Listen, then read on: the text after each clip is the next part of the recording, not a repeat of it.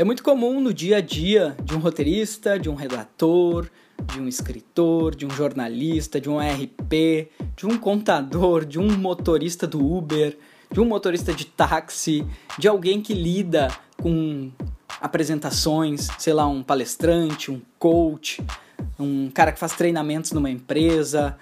É muito comum você trabalhar com a ideia de outro. E por sua vez, esse outro trouxe uma ideia que é de outro outro, e esse outro outro trouxe uma ideia que é de outro outro outro. O que, que significa isso, Marcelo? Eu tô ficando louco, cara, me explica. Significa o seguinte: você tá lá na sua sala, na sua mesa, você é o redator de uma agência de publicidade e alguém chega para você e diz: "Cara, fechamos um negócio, estamos começando uma nova campanha para essa marca, marca X, uma marca foda no país sobre isso, e agora a gente precisa articular uma ideia em cima do que está rolando atualmente nessa marca, que é esse slogan: a beleza feminina merece ser reconhecida. Sei lá, um produto que é de cosméticos, tá? E aí você diz assim, cara, mas eu nem acredito muito nisso. Peraí, me explica um pouco melhor. De qualquer maneira, você vai dar o pontapé inicial a partir de uma ideia de terceiros. E o que você deve fazer com ideias que vêm dos outros, ideias que são de terceiros? Vamos falar um pouco sobre isso no Storytelling Cast de hoje. Fica aí. Tá começando o Storytelling Cast, o podcast da Escola de Roteiro. Se você quer aprender a desenvolver uma história relevante, uma narrativa impactante, você está no lugar certo. Vem comigo. As ideias em si, elas são de todo mundo e ao mesmo tempo não são de ninguém. Você pode até acreditar que você é o autor de uma obra, autor de um projeto, autor de um livro, autor de um filme, autor de um roteiro, autor de um canal do YouTube. Mas nada mais é do que um movimento que você fez de entender uma ideia e de colocá-la em prática. Uma ideia por si só não vale nada, ela é simplesmente uma ideia.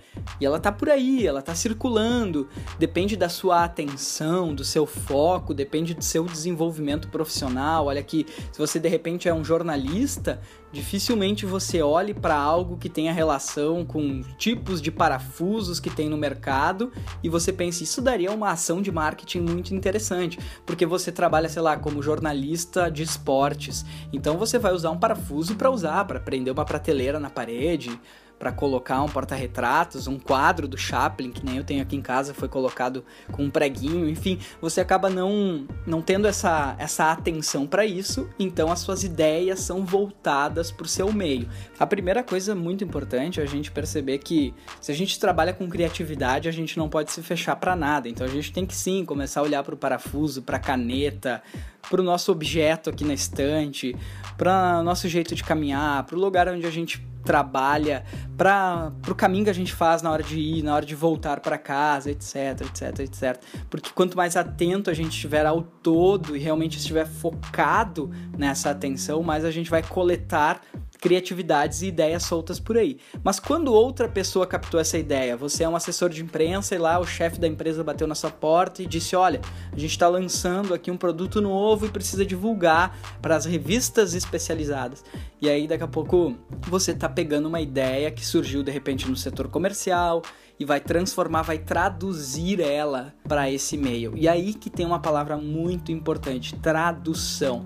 Você traduz a ideia do setor comercial para o seu texto de assessoria de imprensa. Você traduz o texto do assessor de imprensa para dentro da sua campanha publicitária. Você traduz um livro para dentro do audiovisual. E essa tradução, você tem que se especializar nela, porque as pessoas vão cada vez mais acreditar que você está apto a traduzir para o audiovisual essas histórias. Então, cada vez mais que você se especializar, você cada vez mais vai conhecer essa tradução e vai poder levar isso para dentro de um filme, para dentro de uma série, para dentro de uma tela de cinema, para dentro de um festival. E é importante você traduzir inclusive para mídia. Olha, eu estou construindo um roteiro que vai para televisão, já aconteceu mais de uma vez com o Marcelo, quatro cinco vezes, já produzi três telefilmes e acontece que você precisa traduzir para o público daquele canal. É quase como trabalhar para um cliente. Aquele canal tem a liberdade inclusive de cortar coisas.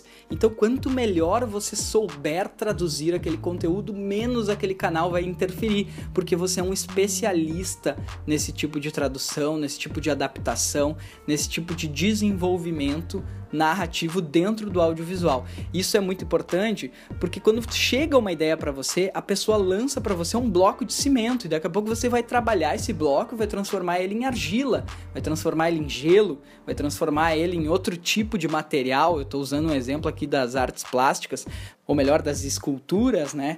Então você acaba utilizando aquela aquele embrião, aquele mecanismo que é o pontapé inicial de qualquer história para traduzir ela da melhor forma. Às vezes o verde vira vermelho, porque o vermelho vai funcionar melhor para aquela história que eles estão querendo dizer. Às vezes a ideia que nasceu no diálogo vira silêncio. Às vezes aquele comercial de 30 segundos que era para ser simplesmente uma trilha sonora vira um diálogo. Às vezes o diálogo vai ser caminhado para um lugar onde nem vão ter personagens, vai virar um filme mais conceitual. Então você tem que estar, tá, por isso que eu falei, aberto a captar essa ideia dos terceiros, a entender que as ideias não são suas e não são de ninguém, na verdade. Aquele cara que teve a ideia de lançar um novo produto para uma empresa, basicamente ele esteve aberto a ouvir a ideia de alguém que tinha a ver com outra relação, que ele captou e pegou e jogou para dentro da sua empresa. Se você tem interesse nisso, tem um livro muito, muito legal chamado A Estratégia do Oceano Azul, que é basicamente um cruzamento. De repente, o cara que inventou The Walking Dead era um cara que odiava vídeos, filmes, qualquer relação que existia com zumbi, e aqui eu tô chutando, tá? Mas de repente pegou esse, essa ideia, que era zumbi, e jogou para dentro de algo que ele gostava muito, que era faroeste. E aí ele acabou criando um faroeste que não tem relação direta com um filme de zumbi. E aí eles vendem a série como sendo de zumbi, assim como o Dr. House vende a série dizendo que é sobre medicina. No fundo, o Dr. House é um detetive. E ele tá lá pesquisando, indo atrás, como fez o Jack Nicholson em Chinatown, por exemplo, que era um detetive em busca de algo. Então acaba que a gente tem que estar tá aberto aberto a essas situações para acreditar na ideia de terceiros, mas está tão aberto para acreditar, para traduzir para dentro da sua especialidade, para dentro daquilo que você realmente sabe fazer.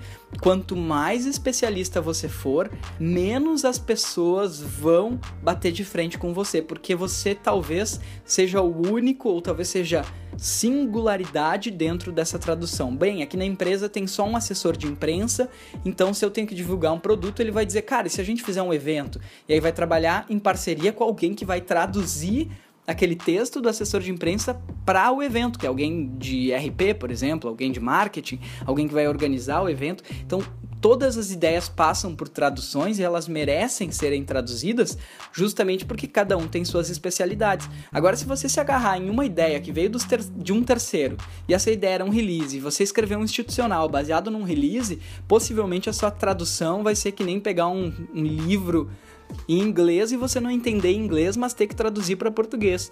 Então você vai fazer uma tradução errada. Você vai jogar no Google Translate e não vai dar certo. Essa tradução vai ser muito abaixo do que tinha necessidade.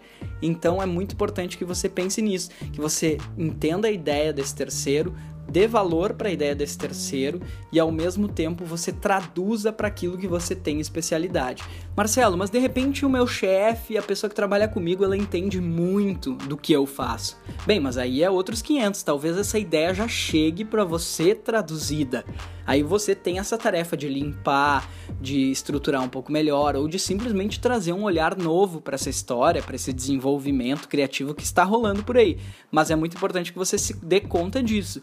Se você sabe traduzir, você vai ler um texto do inglês para o português e vai dizer: opa, tá muito bem traduzido, então não preciso nem botar a mão. Opa, tá muito bem traduzido, mas vamos ajustar aqui uns pontos, ajustar umas vírgulas. Tem alguns problemas aqui de acentuação, de gramática, de concordância. Então você vai acabar brincando um pouco mais sobre isso. Então, o que, que você faz com ideias de terceiros? Você acredita nelas, você traduz elas para a sua especialidade a ponto de mudar tudo ou não mudar nada.